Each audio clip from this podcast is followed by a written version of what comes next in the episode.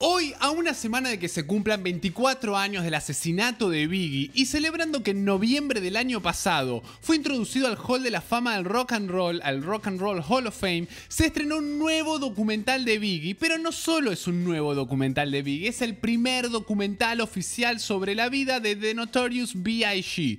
El documental se titula Biggie, I Got a Story to Tell, algo así como Biggie, tengo una historia para contar. Este docu es exclusivo de Netflix y en la plataforma de streaming lo describen así. Este documental con imágenes inéditas y entrevistas íntimas celebra la vida de The Notorious B.I.G. en su camino de la nada a la fama. Como posiblemente ustedes, al igual que a mí esta descripción no les diga demasiado, vi completo el documental y hoy les traigo la sincera review, la más sincera de todo YouTube, además de contarles cuáles son para mí los mejores momentos de este documental y les voy a responder al final la pregunta que todos me están haciendo. ¿Vale la pena verlo? ¿Es realmente tan bueno? No demos más vueltas, abróchense los cinturones y prepárense para una nueva función épica de la Real Data. ¿Están ready para la movie? Démosle play. Dog life, dog life, dog life. You are now about to witness the strength of street knowledge.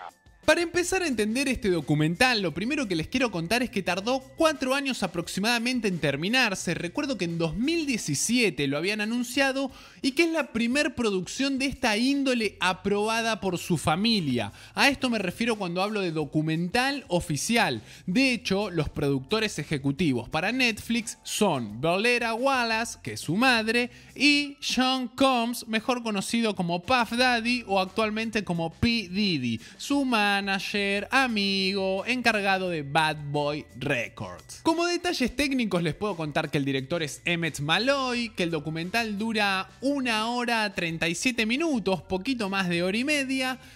Y quiero aclararles antes de pasar a la review sincera y sin filtros que para mí Biggie es uno de los mejores raperos de la historia, que escuché mucho la música de Biggie y que la sigo escuchando, que sus raps me parecen alucinantes y sus flows aún mucho más increíbles. Dicho esto, empezamos. En líneas generales, el documental busca centrarse en los orígenes e influencias de Biggie. Desde chico, pasando por su adolescencia, su desembarco en la música y su éxito mundial hasta convertirse en leyenda. Sobre sus influencias, habla de sus viajes a Jamaica cuando era chico, su madre es de Jamaica, y de su conexión con su tío jamaiquino que era cantante, entonces acá muestra un poco la influencia del sonido Sound System.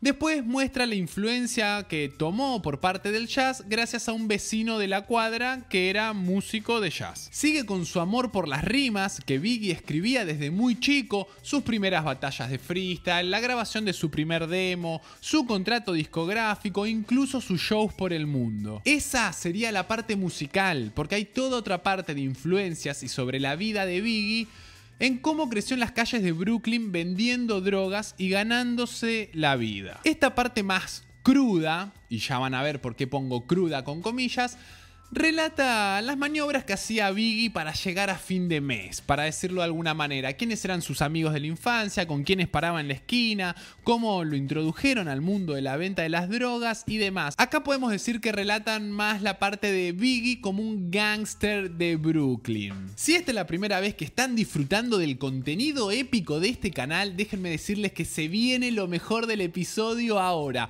Pero antes, bienvenidos y bienvenidas a la Real Data, el podcast de hip hop definitivo y tu canal de YouTube favorito sobre la cultura. Mi nombre es Ale Plus, aka Plusito, como siempre trayéndole las datas del hip hop más represent de toda la galaxia. Si vos amás el hip hop tanto como lo amo yo y como lo ama toda la comunidad que se está formando alrededor de estos videos alucinantes, suscríbete ahora, no pierdas más tiempo, te van a encantar los episodios que vienen y te van a encantar todos los que ya están subidos, te lo aseguro. Ahora sí, déjenme darles mi más sincera opinión al respecto del documental y compartir cuáles fueron los que yo considero los mejores momentos. Pero por sobre todo, quiero leer sus comentarios. ¿Qué les pareció este documental? Y vamos a seguir el debate en los comentarios. Saben que leo a todos. La mayoría sabrá que yo soy muy fanático de la West Coast, sobre todo de Death Row Records y de Aftermath Records. Y mi parte favorita del documental es cuando Puff Daddy cuenta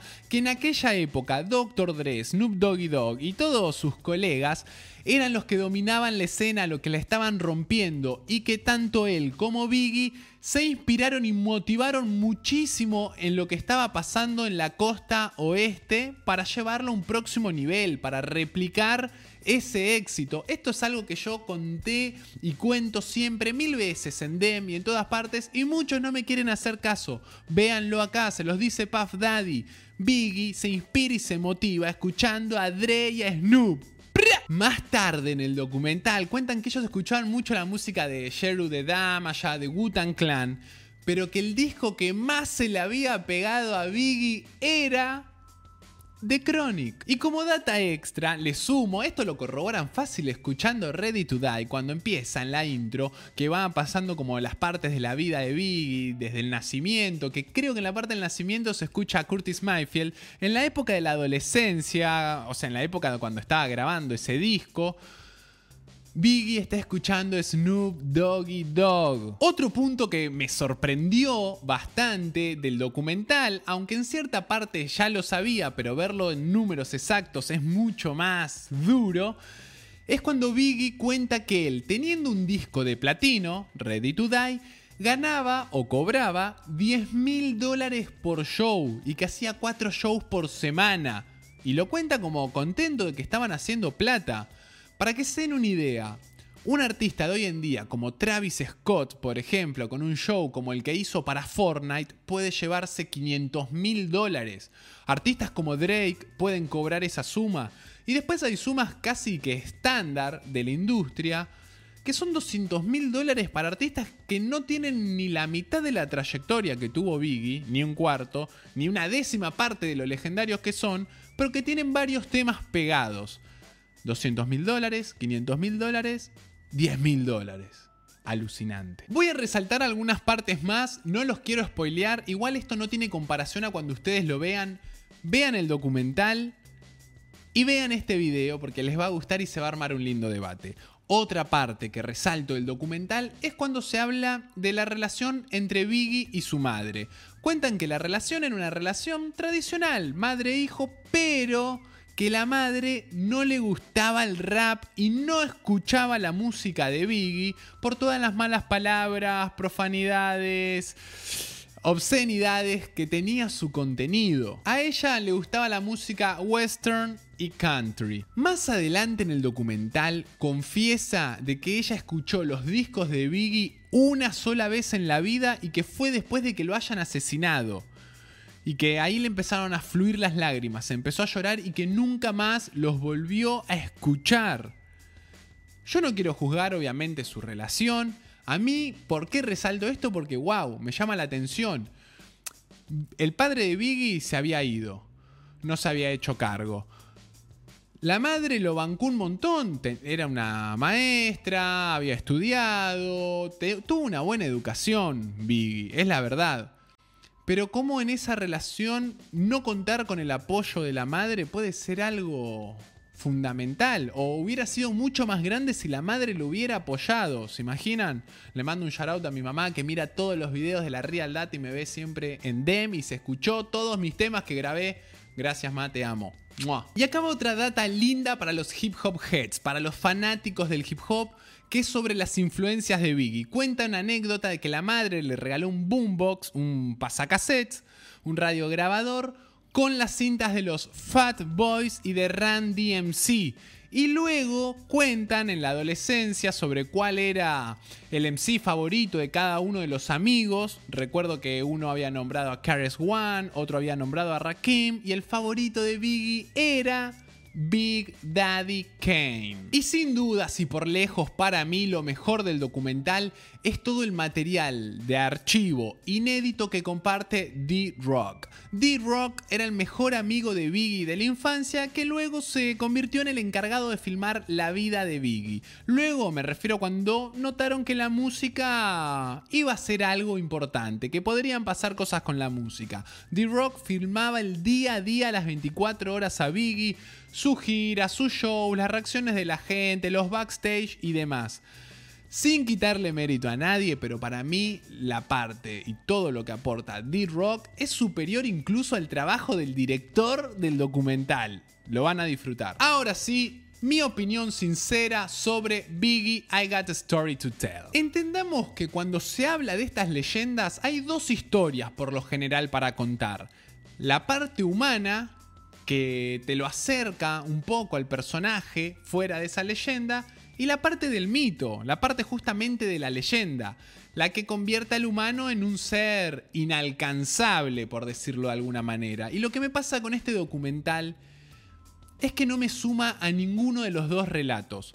Yo vi o veo Biggie I Got a Story to Tell y para mí a Biggie no me lo vuelve ni más humano ni me lo vuelve más legendario. Para mí, escuchar sus raps lo vuelve más legendario. Y analizar y estudiar sus letras es lo que muchas veces me lo vuelve un poco más humano, entenderlo a través de lo que él contaba. El documental en líneas generales me deja con ganas de más. De más música, de más historias, de más entrevistas, de más raps, de más material de archivo. Por momentos pareciera que la protagonista del documental es la madre más que Biggie.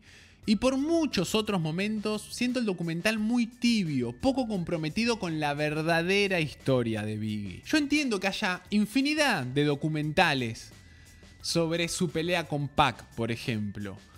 Pero después de una hora de documental lo mencionan a Pac y cuentan una historia muy por encima y te lo quieren retratar a Biggie como que él era el pacífico, que él era el tranquilo, como que él no quería peleas.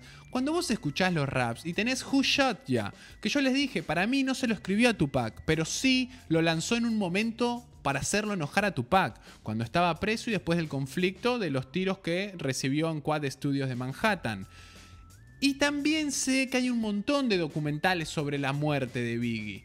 Pero en este que es el documental oficial, poco se habla de quién lo asesinó, por qué lo asesinaron, cómo fue todo detrás de su misteriosa muerte, de su caso sin resolver, del juicio de la madre de Biggie a la policía de Los Ángeles por 500 millones de dólares y todos los conflictos que desencadenaron de ahí.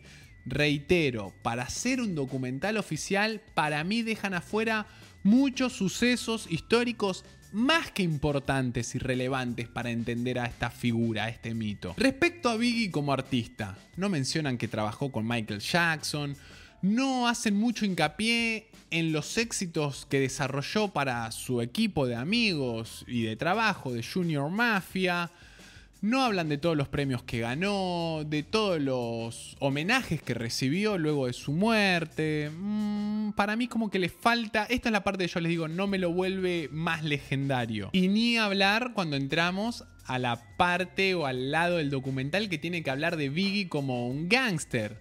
A ver, ¿Biggie era un gángster de Brooklyn o era un pibe que vendía crack en la esquina con los amigos y que asaltaban a alguno que otro que pasaba por ahí? Es lo que no termina para mí de quedar muy claro porque cuenta un poco de que vendía droga, pero no da mucho detalle y como una travesura de chicos, todo muy suavizado, muy para los pochoclos.